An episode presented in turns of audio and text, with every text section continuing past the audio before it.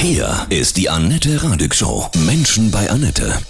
Ich freue mich sehr, heute mein Gast Angela Reschke aus Hamburg. Guten Morgen, grüße dich. Guten Morgen, Annette. Du hast ein mutiges Buch mitgeschrieben, Männer in Todesnähe. Ungewöhnlich, ja. Ein ungewöhnliches Buch und das zeigt eben auch, dass es ein Buch dieser Art bis jetzt noch nicht gegeben hat. Es gibt massenhaft Literatur über Frauen, die eine schwere Krebserkrankung haben, die dem Tod begegnen. Männer in Todesnähe Sowas ist eigentlich noch nicht auf dem Markt. Wie bist du oder ihr, hast ja einen Co-Autor, Dr. Martin Kreuz. Wie seid ihr auf die Idee gekommen? Was war eure Inspiration? Dr. Martin Kreuz und ich, wir engagieren uns beide in der Hospizbewegung auf unterschiedliche Art und Weise. Ich bin hier Psychologin im Hamburger Hospiz und ich lade jedes Jahr zu etwa 50 Vorträgen ein und sage und schreibe, unter 20 Prozent der Zuhörerinnen sind Männer. Ich lade auch zu Trauergruppen ein. Etwa 10 Prozent der Teilnehmer sind Männer und auch in der Beratung zeigt sich, dass nur gut 20 Prozent der Männer unsere Beratung in Anspruch nehmen. Warum? Also irgendwie, mhm. das Thema Mann und Tod scheint noch nicht zu passen. Warum? Was glaubst du, haben Männer mehr Angst, sich diesen Themen, also der Tod gehört ja mit zum Leben, ne? sich damit zu beschäftigen?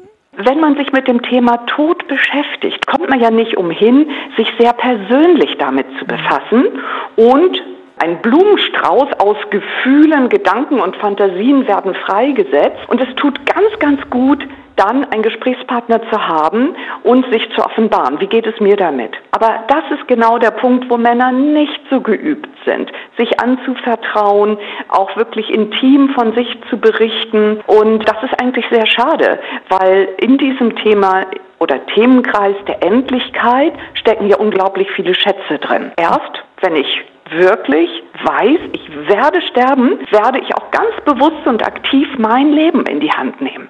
Und eigentlich ist das ja sehr männlich, das Leben in die Hand nehmen, das Leben gestalten, was draus zu machen, Selbstbestimmung, Kontrolle. Also eigentlich nutzen hier viele Männer etwas nicht, was ihnen zutiefst im Blut liegt. Toll. Nun sind in dem Buch Männer in Todesnähe zehn Gespräche von Männern ja, dokumentiert. Sie sprechen über das Lebensende. Kannst du kurz einen Einblick geben über eine Geschichte? Ja, gerne. Also zum Beispiel haben wir unseren jüngsten Gesprächspartner Jens Borchert. Eine besonders intensive Geschichte, finde ich. Jens Borchert ist 40 Jahre alt. Er hat einen Komplex aus 23 schweren chronischen Erkrankungen, die zum Teil sehr, sehr schmerzhaft sind und sehr leidvoll. Er kriegt also oft Erstickungsnot. Ja, der ist Hardrocker, war auch schon früher selber Musiker und ist mit großen Bands auf Touren gefahren. Also die Musik ist wirklich sein Leben ja, gewesen.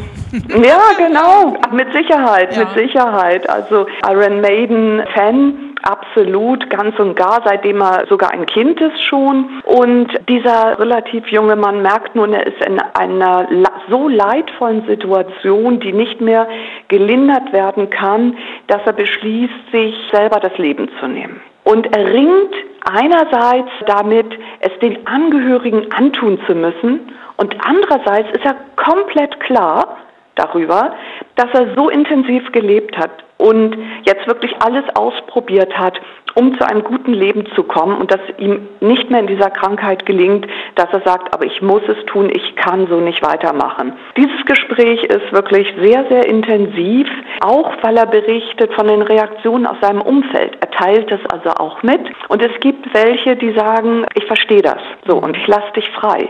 Und dann gibt es andere, die ihm Vorwürfe machen, die ihn festhalten wollen. Und auch diese Situation ist natürlich für Jens Borchert sehr leidvoll, weil er doch auch ein sehr mitfühlender Mensch ist. Also ihm ist schon bewusst, was es für die Angehörigen bedeuten wird. Also sehr anrührend, finde ich. Und hat er sich umgebracht? Nur zehn Tage nach dem Gespräch nimmt er sich dann tatsächlich das Leben, ja.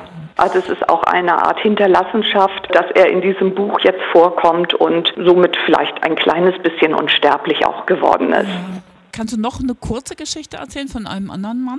Ja, gerne. Also ich kann noch von unserem ältesten Gesprächspartner 93 erzählen, Walter Thiele, ein unglaublich beeindruckender Mann, der sein Leben lang wirklich an Gott geglaubt hat und sein ganzes Tun unter diese innere Führung gelegt hat. Also es ist keiner, der predigt, überhaupt nicht. Er vertraut uns das eher in Nebensätzen an, ganz bescheiden. Und mit 93 ist er noch sehr, sehr aktiv in seinem Wohnumfeld. Er ist ehrenamtlich tätig, gibt Gedächtnistraining und Yogakurse für Senioren. Und eigentlich ist er des Lebens satt, weil er seine Frau auch sehr vermisst, die schon vor über zehn Jahren gestorben ist. Aber er sagt, nein, nicht ich entscheide das, wann mhm. es vorbei ist, sondern Gott wird es entscheiden. Und das ist auch so anrührend, weil er so mit Hingabe und Liebe sein Leben lebt.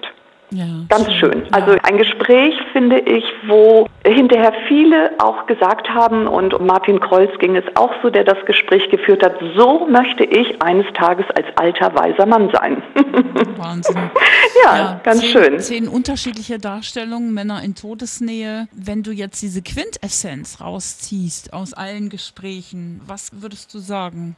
Also es war ja sehr schwer, Gesprächspartner überhaupt zu finden. Wir haben über zwei Jahren in der ganzen Bundesrepublik gesucht. Also es gibt nicht viele Männer, die überhaupt bereit sind, so persönlich und offen über sich zu sprechen. Das heißt, diese Männer sind jetzt nicht repräsentativ, sondern im Gegenteil, es sind Männer, die sagen, ich gestalte mein Leben und Sterben.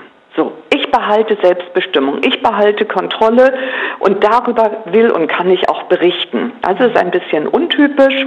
Ja, und diese Männer berichten zum Teil im Hier und Jetzt einfach über ihren Alltag, wie sie damit klarkommen, auch mit sehr belastenden Symptomen, aber auch wie sie erfüllt sind von Liebe und von dem, was sie jetzt erleben an Zuwendung. natürlich blicken auch viele zurück. Wie habe ich gelebt? Würde ich es wieder so machen? Und sie schauen auch voraus, was, hin, was werde ich hinterlassen? Und es sind alles Männer, die Ideale hatten, also die stark mit Idealen und Werten gelebt haben. Das heißt nicht, dass es alles Männer sind, die Akademiker sind oder etwas dergleichen. Also wir haben auch mit einem Obdachlosen sprechen können und mit Arbeitern.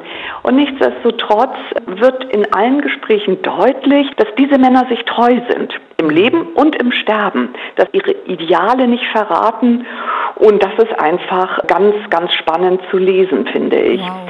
Wie hat es dein Leben verändert, diese Gespräche? Also bist du noch mhm. bewusster geworden, achtsamer, demütiger deinem Leben gegenüber?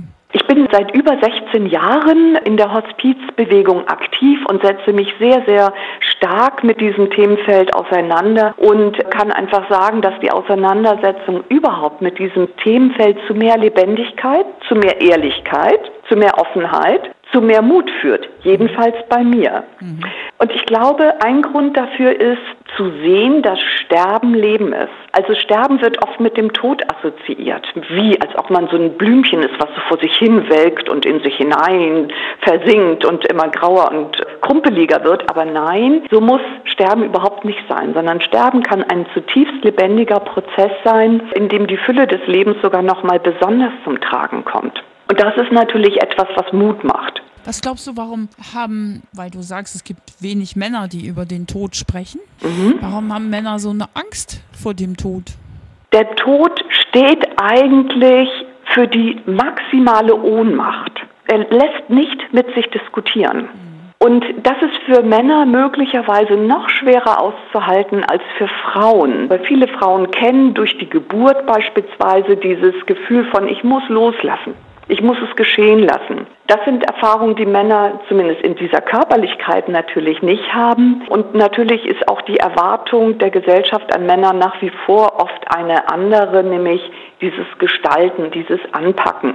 Und der Tod, der lässt sich nicht gestalten. Das Sterben lässt sich gestalten, aber nicht der Tod. Und leider wird das Sterben oft mit dem Tod gleichgesetzt. Genau, ich glaube, dass viele Männer nicht wissen, wie groß die Möglichkeiten wirklich sind, das Lebensende und auch die Trauer aktiv zu gestalten. Ja, das ist sehr schön. Ja, ich finde das ganz toll. So ein mutiges Buch, ja, ganz außergewöhnlich. Was habt ihr für Reaktionen von Lesern bekommen? Also zunächst einmal ganz erfreulich. Wir haben ganz viel Reaktion von der Presse bekommen. Das heißt, die Presse greift das Thema auf und hat ein Interesse daran, das möglichst breit auch zu streuen.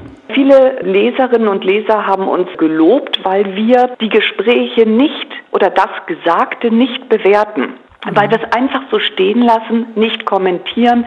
Und das war auch unser Anliegen. Wir wollten wirklich dem anderen die maximale Wertschätzung zukommen lassen, der uns ja beschenkt mit seiner Lebensgeschichte oder mit dem, was er uns erzählen möchte. Das macht einfach, glaube ich, ganz viel Mut, dass jemand wirklich in der Tiefe begreift, auch im Sterben darf ich so sein, wie ich bin. Das Buch zeigt es. Hier wird so mit den Menschen umgegangen. Es gab ganz wenig Kritik, aber die gab es durchaus, nämlich wenn Menschen glaubten, hier bekämen sie Rezepte fürs gute Sterben. Das bekommt man nicht. Oder es müsste doch ein Fachbuch sein. Ich bin doch Psychologin. Ich müsste doch jetzt mal analysieren, warum der Herr dieses und jenes sagt oder tut.